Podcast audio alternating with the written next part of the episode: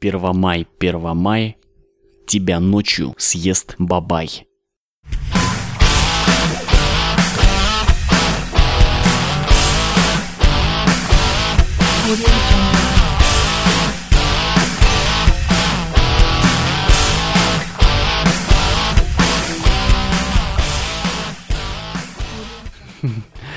6 мая 2015 года. Несколько дней назад я проснулся в своей постели и первое, что я сделал по своему обыкновению, я взял мобильный телефон и проверил почту. На экране горел квадратик смс-сообщений, я открыл его, там кто-то из моих знакомых поздравлял меня с праздником весны и труда. И это было первое расстройство за день, потому что в текущей интерпретации я этот праздник не признаю, не приемлю и вообще не праздную.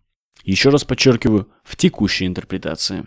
Но государство в свойственной ему манере все давно решило за меня. И 1 мая у нас выходной день. На работу идти не надо. Ну а что делать, когда выдается минутка свободного времени?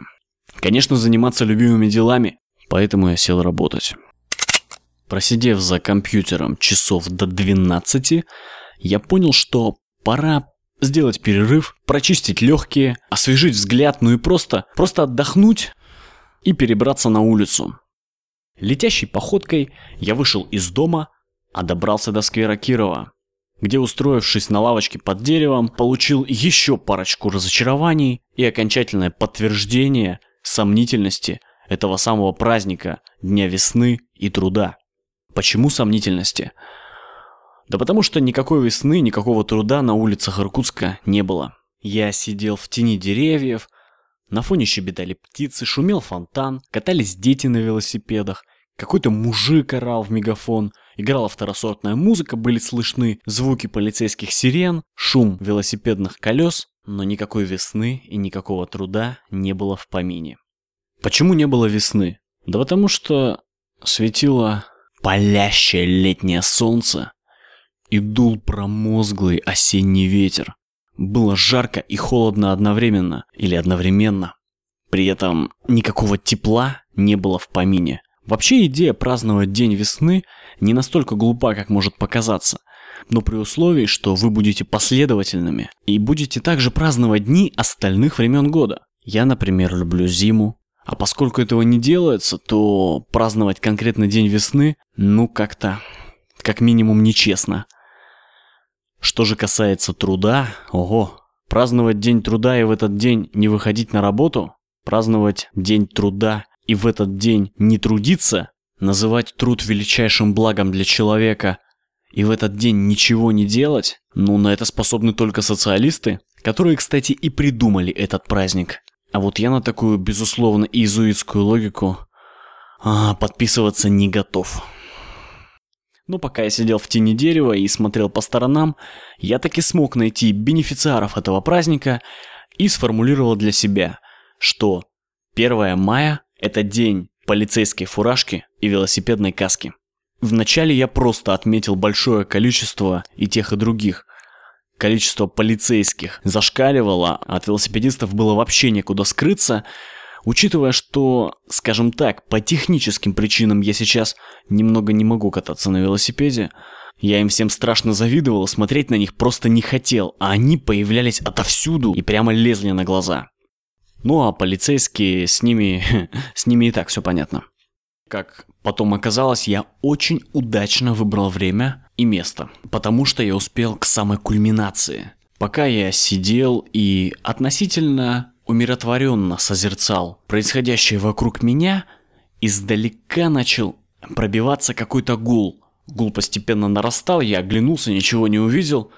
И вот я бросаю такой последний взгляд в сторону гостиницы «Ангара», и где-то там, ближе к перекрестку Желябова и Сухобатора, просто открывается какой-то портал, разверзается пространство, и из какого-то совершенно параллельного мира в нашу вселенную – залетает поток велосипедистов, нескончаемый поток, десятки, сотни абсолютно разных людей на велосипедах проносятся мимо гостиницы Ангара и огибают сквер и уезжают неизвестно куда. Этот бесконечный поток, не имеющий начала и конца, и вот так вот просто мимо меня так проносится, ты даже не успеваешь разглядеть не то что лица, не то что марки велосипедов, вообще ничего, просто такой смазанный немножко поток совершенно из другой реальности.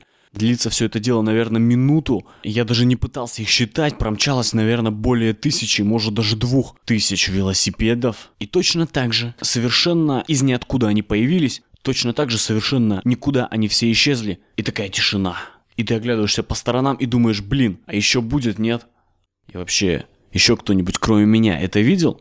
Потому что полное ощущение нереальности происходящего, и когда начинаешь думать, что может тебе просто это причудилось, сразу вспоминаешь то, что ночь с 30 апреля на 1 мая это вообще-то Вальпургиева ночь. И может это просто нечисть откуда-то изгнали, а я ее вот в такой форме увидел. Но не хочу никого обижать.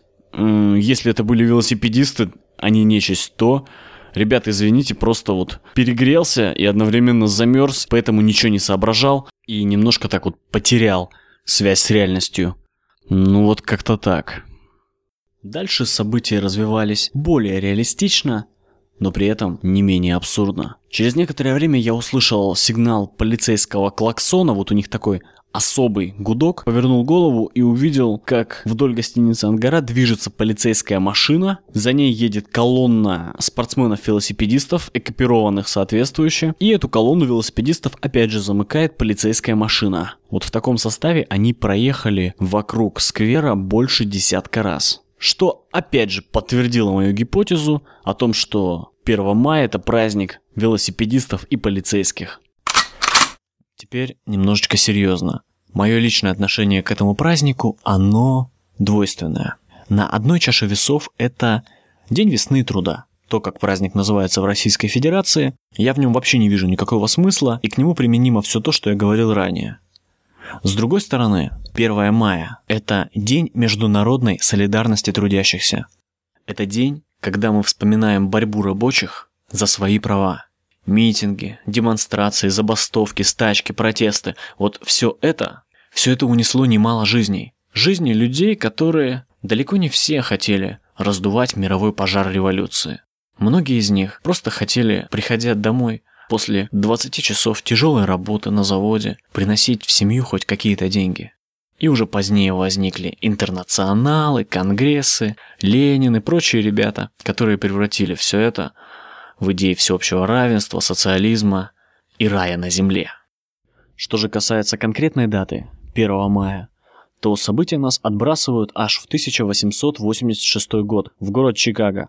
Тогда по всей Америке прошла массовая забастовка, и вот Чикаго был одним из центров сопротивления. На одном из заводов произошло столкновение рабочих с полицией, полиция применила оружие, и несколько человек были убиты. 4 же мая прошел митинг против полицейского произвола на Хеймаркет-сквер. Все было в порядке, но кто-то, человек из толпы, бросил бомбу, погиб полицейский, и полицейские открыли огонь. В результате несколько десятков людей были убиты или ранены, в том числе и служители закона. На следующий день власти провели полицейскую операцию, множество человек было арестовано, были свидетельства о пытках. В итоге под суд попало 8 анархистов, четверо из которых казнили, один, один покончил с собой, а троих потом оправдали, и власти вообще в 1893 году принесли свои извинения. В память об этих событиях э, уже Парижский конгресс интернационала в июле 1889 года принял решение о проведении ежегодных демонстраций 1 мая и объявил этот день международным праздником всех трудящихся. Поэтому 1 мая я сам для себя фиксирую и отмечаю День международной солидарности трудящихся. А вот общероссийский День весны труда для меня является таким антипраздником. Опять же, потому что я не вижу никаких предпосылок для его возникновения. В современной России есть еще один такой антипраздник – это День народного единства. 4 ноября 2005 года ни с того ни с сего было объявлено Красным днем календаря. Ну, конечно, понятно, как на это вышли, хотелись избавиться от годовщины Октябрьской революции, что вполне справедливо.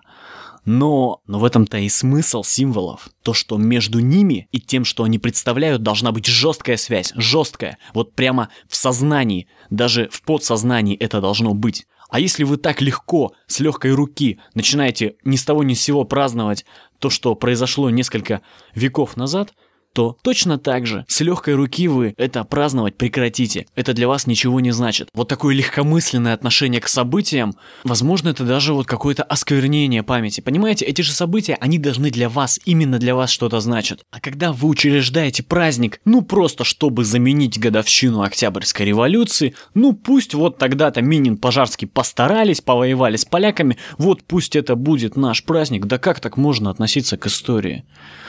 И это вообще опуская рассуждение о том, насколько хорошо люди знают историю.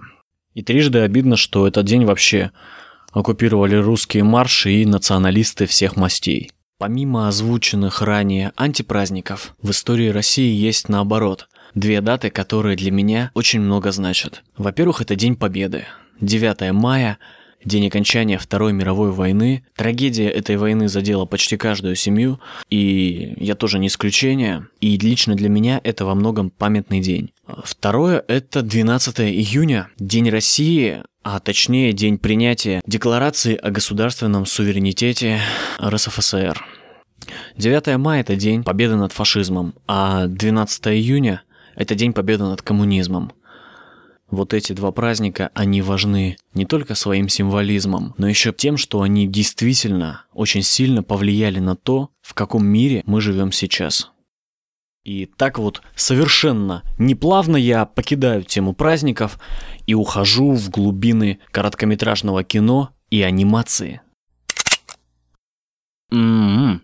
Небольшой факт из моей жизни. Я люблю короткометражный кинематограф – но вот во второй половине апреля со мной случилось что-то совершенно невероятное. Чуть больше, чем за неделю я посетил сразу три короткометражных фестиваля. И такой вот очень концентрированный поток образов на меня произвел большое впечатление, о котором сейчас вам расскажу. Итак, первый фестиваль, который я посетил, это было Oscar Shots 2015 анимация – то есть это лучшие короткометражные мультфильмы по версии одной из самых престижных кинопремий, кинопремии «Оскар». Это были 9 картин, которые понравились мне с различной степенью, или даже, а некоторые вообще не понравились. Но я в любом случае не жалею, что сходил и даже посмотрел их. Первая картина «Милашка Кокон». Производство Франция, режиссер Матео Бернар. Это мультфильм о том, как толстая-толстая гусеница пытается залезть в маленький-маленький кокон, чтобы через некоторое время превратиться в прекрасную бабочку. Правда, из-за того, что кто-то слишком много ел, а, у нее это так просто не удается. И вот ей в этом помогают два жучка, Вначале она туда пытается залезть как-то сама, потом ее туда запихивают уже насильно, под конец ее туда запускают из рогатки, и вот в конце старание вознаграждается. Эта самая гусеница сидит в коконе, проходит ночь, и на утро из кокона выпархивает прекрасная стройная бабочка. Жучки смотрят на это чудо природы, и тут мимо пролетающая птица ее съедает. Все, конец. И вот такое маленькое отступление – Дело в том, что в кинотеатре было немного народа, вообще человек 20 или даже 15, и вот пятеро из них пришло с маленькими детьми, ну как, вроде как мультики. И когда уже начались титры и стало понятно, что хэппи-энда не будет, сидящий перед нами мальчик сделал так. «А?» и мама что-то там стала ему шепотом, шепотом, шепотом рассказывать. И это было не первое огорчение этого мальчика. И даже чуть позже, после еще пары таких фильмов, мама с ним просто ушла. И тут у меня с моим приятелем, с которым я ходил на фильм, сразу возникла дискуссия. Мы с ним разошлись во мнениях, он сказал, что это мультик не детский, я сказал, что так не считаю. Э, его аргументом было, что, что детям такие мультики смотреть не надо, они у нас и так ненормальные. Ну, в смысле дети. А мне вот кажется, что ситуация обратная. Современные дети ненормальные как раз потому, что они такие мультики не смотрят. Так получилось, совсем недавно я посидел с маленьким ребенком и полистал современные детские книжки и даже поглядел пару мультфильмов. Никогда не считал себя особо впечатлительным человеком, но все равно мне немного поплохело. Книжки. Книжки были яркие, красивые, их хотелось взять в руки, очень приятный картон, такой глянцевый, цветной. Когда ты ее открываешь, становится, становится страшно, потому что абсолютно бездарная работа с точки зрения составления. Например, диалоги могут находиться на одной строчке, вот речь двух разных персонажей. Изображения, иллюстрации, они просто чудовищны, там нарисованы какие-то мутанты, у Мишки маленькие лапы, маленькое туловище, здоровая голова, здоровые уши, здоровые глаза, Зайка тоже такой мутант с большими зубами, и вроде бы как и нарисовано все красиво и для детей, но э, рядом находилась книжка такая старая, советская, и вот то, как там был нарисован зайчик, то, как там был нарисован волк, вот это так подкупало. И если честно, вот э, все-таки старые советские иллюстрации мне понравились больше. Мне кажется, что ребенку полезнее смотреть, полезнее смотреть э, такие книги хотя бы, хотя бы на начальных этапах развития. Что же касается мультфильмов, то я смотрел Лунтика, и возмущению моему не было предела, потому что, потому что разговаривают они как дебилы, нарисованы они ужасно, совершенно неестественно, какие-то мутанты, движения проработаны отвратительно, то есть вообще просто плохо у меня вообще возникло ощущение, то, что мультфильм делали э, люди, ну, с проблемами в развитии, и я такое детям... В общем, я считаю, что детям такое смотреть в принципе нельзя. Ну, как бы самая главная проблема в том, что совершенно неестественные диалоги, а дети должны слышать нормальную речь, а не речь роботов. А второе то, что какие-то ситуации, ну, из другого мира. Вот эти герои живут в совершенно другом мире. А ребенка нельзя растить в другом мире, жить-то ему все равно в нашем. И когда ребенок смотрит «Ну погоди», он видит и курение, и асоциальное поведение, и какие-то простые жизненные несправедливости. Но это и есть наша жизнь. Не нужно ребенка от этого ограждать. В конце концов он с этим столкнется, и что тогда? Поэтому, возвращаясь вот к короткометражкам, значит, «Милашка Кокон» классный мультфильм, нарисован красиво и, главное, жизненно. Мне понравилось.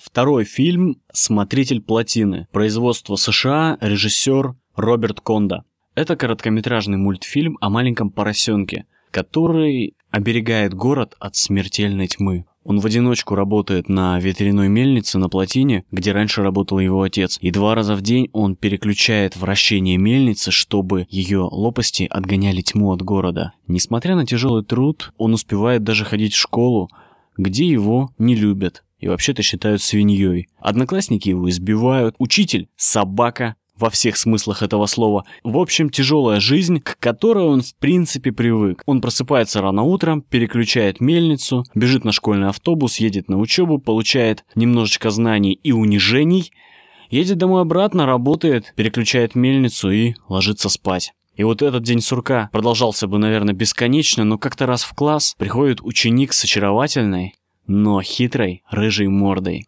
Мультфильм очень красиво и стильно нарисован, как будто акварельными красками. Интересный сюжет, не просто жизненный, но еще и непростой. Более того, сюжет спорный, и после просмотра я опять поспорил со своим приятелем, потому что в мультфильме был момент, где один из героев из-за обиды, кстати, необоснованной, ставит под угрозу жизнь жителей всего города. И в конце ему это как бы сходит с рук. И вот мне показалось, что автор недостаточно осуждает этот поступок. Все-таки все обиды обидами, но жизнь важнее. В любом случае мультфильм неплохой и даже есть о чем подумать. Третий мультфильм называется «Следы». Производство США, режиссер Билл Плимптон, очень короткий, стильно нарисованный, качественно сделанный короткометражный мультфильм. Мультфильм о мужчине, охотнике, который идет за неизвестным существом, которое ночью напало на его дом. Если выразить основную идею, то самый страшный монстр может прятаться в тебе самом. Бесконечно рекомендую. Я вот в сети нашел только трейлер, возможно, позже, позже будет полная версия. Следующий называется «Дуэт». Режиссер Глен Кин. Это очень красивый даже не мультфильм, анимационный видеоряд. Гармония танца, музыки и анимации. Никакого глубокого смысла, просто наслаждение качеством работы. Остальные работы мне понравились в меньшей степени или даже некоторые не понравились, поэтому я их обсуждать не буду, а перейду к следующему фестивалю, и это был Шнитмут 2014, который проходил уже в Доме кино. Кстати, предыдущий проходил в художественном. Первый фильм «Русская рулетка», Великобритания, 2013 год, режиссер Бен Эстон. Мы живем в 21 веке, и, и мы живем гораздо быстрее, чем наши предшественники. Эм, мы почти ничего не успеваем, это скорость. Ее как-то пытается компенсировать глобальная сеть, интернет. Она пронизывает наш мир множеством связей между людьми, и в то же время, но это не помогает нам иногда не чувствовать себя одинокими. И в чате случайных знакомств, в чат-рулетке, девушка знакомится с очень интересным молодым человеком, и создатели фильма в пяти минутах умудрились уложить фантастическую, я бы даже сказал, космическую историю. Я считаю, что это вообще лучший фильм этого фестиваля.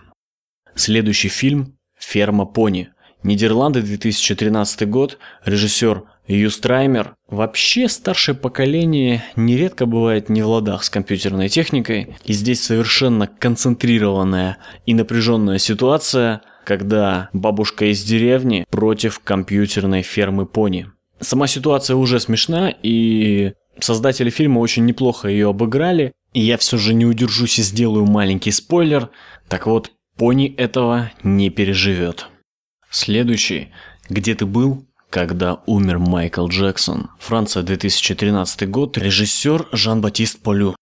Мужчина, женщина, случайное знакомство, ссора, совместная поездка в такси, флирт и разговоры о желаниях. Просто посмотрите.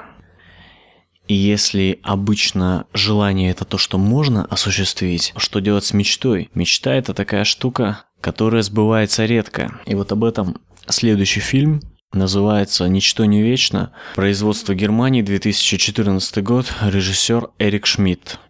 Девушка с парнем решают поиграть в игру и исполнить все свои мечты. И это кардинально меняет их жизнь. Один из немногих фильмов, который заставил меня задуматься. Остальные фильмы и даже пара мультиков, ну, понравились чуть меньше. Хотелось бы отметить «Миллионеров», Бельгия, 2013 год, режиссер Стефан Бергман. Просто классный фильм, но ничего серьезного. И Третий фестиваль – это Оскар Шортс «Игровое кино». Там были представлены четыре картины, три из них номинации на Оскар, и четвертая, которая Оскар этот самый получила. Но начну по порядку. Итак, первый фильм «Парване», Швейцария, 2012 год, режиссер Тахнон Хензави. Это были 25 минут леволиберальной европропаганды. Рассказ о девочке по имени Парваны, которая приехала из Афганистана в Швейцарию, чтобы заработать денег больному отцу, и которую страшно угнетает европейское общество, жадный работодатель, безучастный работник почты и молодые парни на улице. Фильм не блещет по себе какой-то актерской игрой, раскрытием чувств, а является, скорее всего, сюжетом, последовательностью действий, поэтому, если его рассматривать с этой стороны, сам сюжет, то понятно, что одинокой юной девушке будет нелегко. Но если бы эта девушка родилась где-нибудь в Йемене и ощутила на себе всю прелесть места интерпретации законов шариата, или даже просто осталась бы на родине, ей было бы определенно сложнее. Современное общество более гуманно, это факт. А фильм пытается как бы сообщить обратное. Смотреть это было невозможно, неприятно и, и скучно. Следующий фильм «Бугал и Грэм» Режиссер Майкл Ленокс, Великобритания, 2014 год. Ну, просто такой вот интересный фильм. Ничего больше сказать не могу. Единственное, что вот смутило, это сочетание нецензурной лексики и детей. Третий фильм «Ая». А, Франция, Израиль, 2012 год. Режиссеры Михаил Брезес и Одет Бинун. Девушка случайно оказывается водителем члена жюри музыкального конкурса, но сразу не говорит ему об ошибке, и вот действие фильма проходит в поездке в Иерусалим от аэропорта на ее легковом автомобиле. Очень завораживающая игра актеров, вот мимика, эмоции, диалоги, взгляды, все это на высочайшем уровне. Отношения между двумя людьми, необычные взгляды на жизнь наполняют, наполняют вот 40 минут чистого удовольствия. Замечательная работа, я в восхищении. Ну и последний фильм это «Телефонный звонок». Режиссер Март Каргби, Великобритания, 2013 год. Это фильм об одном звонке в службу психологической помощи. Трубку берет девушка, на том конце человек, который собирается завязать с жизнью. И перед ней стоит задача, она должна подбирать каждое слово, потому что на кону жизнь человека. Кино раскрывает судьбы, заставляет задуматься о жизни и даже, даже возвращает какую-то веру в людей. И это, безусловно, победа. И это Оскар. Этот фильм взял Оскар. Так, ну с фильмами на сегодня покончено. В заключение хочется отметить такую грустную тенденцию, что на всех трех сеансах в кинотеатрах зал едва ли был заполнен на пятую часть, и это плохо.